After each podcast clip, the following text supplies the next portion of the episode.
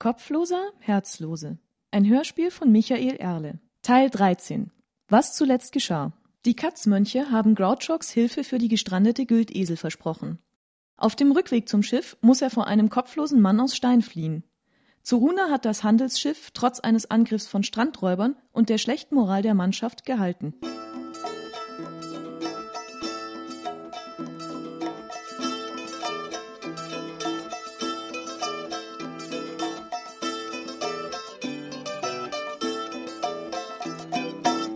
Die Hundswacht gehörte wieder zu Runa. Seit Grouchox aufgebrochen war, waren keine zwei Tage vergangen. Die Mannschaft darbte, die Verwundeten fieberten, keiner glaubte mehr an ein gutes Ende. Im Sumpf hielten die Piraten ständige Wache und warteten, bis die Mannschaft so geschwächt war, dass sie aufgab. Es war noch dunkel und Zuruna lauerte auf dem Deck, Säbel und Armbrust bereit. Der östliche Himmel änderte seine Farbe von schwarz zu fahl. Frösche quakten im Sumpf wie kleine Grillen, doch sonst war alles ruhig. Nichts tat sich und nichts würde passieren, solange sie hier war. Sie wusste, dass sich keine der Piraten jetzt blicken lassen würde. Und wenn schon, dass dem Schiff kein Unheil drohte. Amir, Beric, Thorak, Parus, noch waren genug eigene Leute da, um die Mannschaft im Griff zu behalten. Keine kopflosen Handlungen, keine Dummheit. Der Kapitän und der Händler aus dem Spiel, das war jetzt Zorunas Schiff. Sie passte darauf auf. Zoruna hasste Belagerungen. Nicht wegen der Entbehrungen, sondern weil man von Tag zu Tag zusehen musste, wie alle vor die Hunde gingen. Die Belagerten darbten und warfen immer mutlosere Blicke über die Mauern, wo denn Hilfe blieb oder ob der Feind denn nicht abzog. Dann fingen einige an, von einer offenen Schlacht zu faseln, um die eigene Freiheit zu erkämpfen oder ruhmreich zu sterben. Bald musste der Burgkommandant kleine Aufstände niederschlagen. Es war erbärmlich. Draußen ging es den Belagerern nicht besser. Ein leises Geräusch ließ sie aufmerken. Im hinteren Teil der Güldesel tat sich etwas. Ein leichtes Schleifen, etwas quietschte kurz. Noch zu dunkel, um alles deutlich zu erkennen. Aber sie hatte eine gute Ahnung, was das bedeutete. Plötzlich fühlte sie sich flau. Von ihrem Versteck aus wartete sie und beobachtete. Götter, Götter, warum jetzt? Die zweite Einstiegsluke, die unter der Achtertrutz lag, tat sich auf. Jemand legte von innen vorsichtig eine Tasche auf Deck und zog sich dann in die Höhe. Leise schloss er die Luke wieder. Kurz sah Zoruna dabei im Licht der Lampe unter Deck sein Gesicht feuerrot, von unten beleuchtet, dämonisch. Verbold, einer der Matrosen, nicht auf den Kopf gefallen, sehnig, zäh. Er hatte am ersten Tag der Fahrt Amir und Beric beim Würfeln um eine Handvoll Taler erleichtert. Jetzt stahl er sich von Schatten zu Schatten seitwärts zur offenen Bordwand. Zoruna ließ die Decke, die sie über die Nacht warm gehalten hatte, von den Schultern rutschen.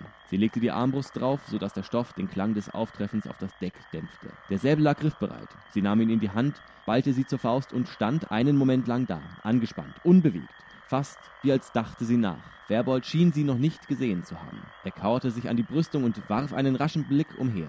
Noch immer schien er nicht zu bemerken, dass er beobachtet wurde. Mit einer schnellen Bewegung warf er seinen Beutel über Bord, fasste selber mit beiden Händen an die Reling, stieg darüber und begann, sich langsam in den Sumpf hinabzulassen. Zoruna sprang aus ihrem Versteck mit einem einzigen großen Satz auf den Seemann zu, dem ein erschrockener Ruf entkam. Er ließ sich fallen, wühlte nach seinem Beutel und flüchtete gebückt ins Moor. Zeruna landete nur kurz später im Schlamm und rannte hintendran. Wenige Schritt später hatte sie den Deserteur eingeholt. Sie packte ihn mit der linken am Kragen, dass er stürzte und schlug ihn mit dem Säbelknauf zwei, dreimal auf den Kopf, bis er sich nicht mehr rührte. Ohne ein Wort drehte sie ihn herum, vergewisserte sich, dass er die Ohnmacht nicht nur vortäuschte, dann steckte sie den Säbel weg, packte den leblosen Körper unter den Armen und schleifte ihn zurück zum Schiff. Als sie die hölzerne Wand des Rumpfes erreichte, legte sie den Seemann in den Schlamm. Sie spürte kein Mitleid. Der Kerl war ein Idiot und er hatte sein Leben verwirkt. Jeder wusste, was auf Desertation stand. Er hatte seine Kameraden im Stich gelassen, verwundete wie Gesunde, anstatt gemeinsam mit ihnen um das Überleben zu kämpfen. Das allein mochte man noch als Charakterlosigkeit abtun, aber zu glauben, dass er entkommen konnte, schon um die anderen davon abzuhalten, ebenfalls das Hasenpanier zu ergreifen, bis nur noch die Siechen und Toten übrig blieben, musste der Kommandant das Urteil durchsetzen und öffentlich vollstrecken. Der Kommandant war sie selbst. Immerhin erspare ich ihm das Kopfweh und die Übelkeit, wenn er morgen aufwacht. Sie musste bei dem Gedanken kurz lachen, boshaft grunzen. Es war der erste Laut, den sie von sich gab, seit der Mann an Deck erschienen war. Jetzt musste sie Amir rufen, Thorak und die anderen, damit sie erhalfen, den Unglücklichen an Bord zu hieven. Wenn die Mannschaft geweckt war, bekam sie dann eine kurze Ansprache und ein farbenfrohes Schauspiel. Es half ja nichts, ihn gehen zu lassen. Wahrscheinlich kam er nicht durch. Die anderen würden aber nur sehen, dass er davongekommen war. Und in der nächsten Nacht ging dann der nächste stiften. Dann wieder einer und schließlich der ganze Rest. Alle bis auf die Sterbenden und die Söldner. Zu Runas kurzer Säbelstreich dagegen konnte die ganze Bande retten. Alle bis auf den einen, sein Opfer. Eine Retterin im Blut, eine heilbringende Klinge. Segensreicher Stahl. Wenn die Götter es anders wollten, dann sollten sie doch herabkommen und die Waffe zerbrechen. Vielleicht wussten die ja einen besseren Weg. Aber die Söldnerin kannte nur diesen. Zoruna stand, die Fäuste knochenweiß, über dem Blutenden. Sie war wie blind und taub, erfroren und hörte keine Schritte im Sumpf und kein Rufen. Sie sah nicht, wie sich eine Gestalt von hinten näherte. Erst als sich eine Hand auf ihre Schulter legte und zaghaft begann, sie herumzudrehen, und als ihr Grouchox, der Schelm, eine besorgte Frage stellte, da erwachte sie aus ihrer Starre. Du götterverdammter Hurensohn. Ein Wassertropfen rann aus ihrem Augenwinkel. Sie schlug seine Hand von der Schulter, packte ihn am Schlafittchen und drückte ihn gegen die Bordwand, wo er von ihrem eisernen Griff eingezwängt hing. Wo warst du so lang? Denkst du, wir haben hier ein Saufgelage? Wir gehen hier vor die Hunde und du vertreibst dir die Zeit. Der Teufel soll dich holen. So, Runa, es ging nicht schneller. Heute noch kommt Hilfe von einem Kloster in den Bergen. Was habe ich getan, hä? Wieder schien einen Moment lang alles um sie herum stillzustehen. Dann küsste sie ihn und ließ erst ab, als sie von oben die Schritte Bereks hörte, der auf ihr Rufen aufmerksam zur Hilfe eilen wollte. Was gibt's, Hauptmännin? Nichts gibt's. Grautox ist zurück. Unser Entsatz kommt heute noch nach. Und der Kerl, der, der Seemann? Hm, dumm gestürzt, als er ihm an Bord helfen wollte. Bringen wir ihn zu Parus, dass er sich um ihn kümmert. Schon am nächsten Morgen war die Güldesel wieder flott. Die Katzmönche waren in den Morgenstunden erschienen und hatten das Schiff 100 Schritt weit durch den Sumpf und zurück ins tiefere Wasser geschleppt. Alle Belohnung hatten sie ausgeschlagen. Nur Alias hatte kryptisch prophezeit, dass es Lohn genug war, wenn sie ihre Fahrt fortsetzten. Wenig später setzte die Güldesel ihre Segel. Trotz der arg dezimierten Mannschaft kam sie im anlandigen Wind gut voran nach Norden. Kaum, dass die letzten Segelmanöver abgeschlossen waren, stiegen Zoruna und Grouchox aus den Wanden, legten sich erschöpft in den Schatten des Achterkastells und schliefen ohne ein weiteres Wort ein. Erst Stunden später, als drehender Wind neues Zeug nötig machte, erwachten sie. Der Schelm fühlte sich merkwürdig, flau im Magen und er hoffte, dass er nicht seekrank würde. Zoruna sprach auch nun kein Wort mit ihm. Und als die Arbeit getan war, da ging sie zu Amir und besprach die weitere Planung der Reise mit ihm.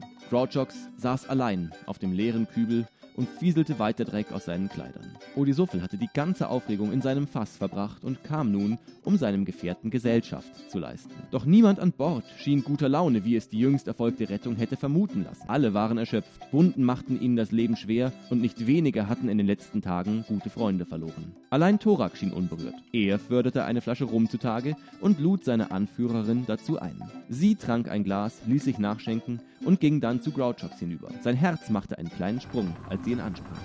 Durst? Ein wenig. Wunde Knochen überall, da kann sogar Thorax Fuselwunde welten. So ist es gedacht.